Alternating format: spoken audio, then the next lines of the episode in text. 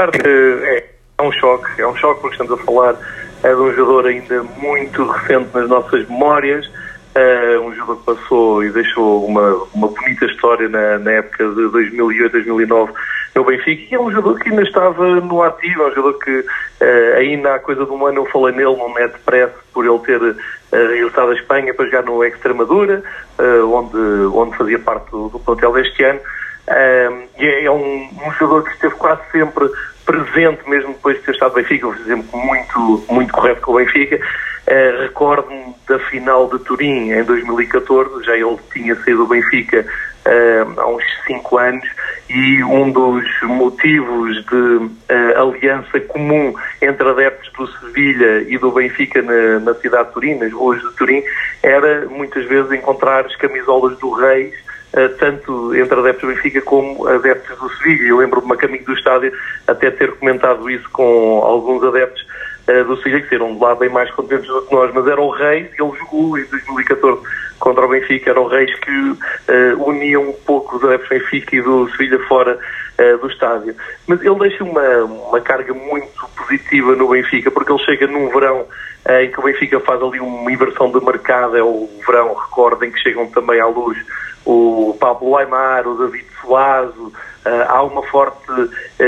até o Balboa, que, que vinha do, do Real Madrid, e o Benfica começou ali um, um novo ciclo com o Kike Flores e o Reis era realmente de, um dos jogadores que criava mais expectativa, porque era um, é um jogador titulado, não é? Tu em 2004 olhavas, eh, em 2008 olhavas para, para o Reis e o Reis já tinha feito parte daquela equipa fabulosa do Arsenal de 2003, 2004, ganhou a, a, a Liga Inglesa, depois ganhou a Taça, ganhou a Supertaça, tinha uma ligação muito forte com alguns jogadores que se têm eh, manifestado nas redes sociais, como o Sérgio Fabregas, quer dizer, estamos a falar de um jogador de nível, de dimensão uh, internacional. E depois, quando ele chega, tem um impacto imediato na equipa, que é aquela, aquela dose dupla que tivemos direito, já falaste aí do jogo com o Nápoles, o primeiro jogo que a BTV uh, eh, transmite, mas é o jogo com o Nápoles e o jogo com o Sporting,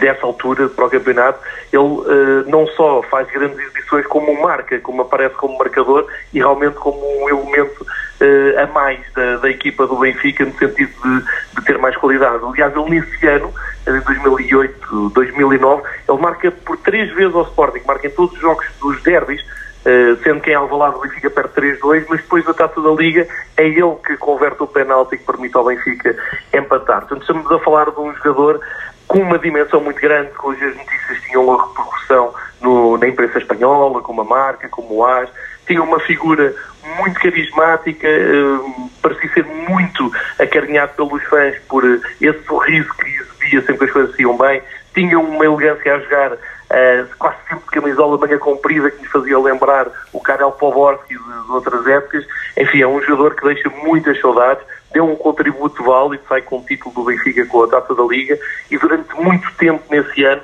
fez com Cardoso, Weimar, com até o David Soares, o Nuno Gomes, o Di Maria, uh, fez ali um, uma época muito, muito interessante e muito marcante no Benfica.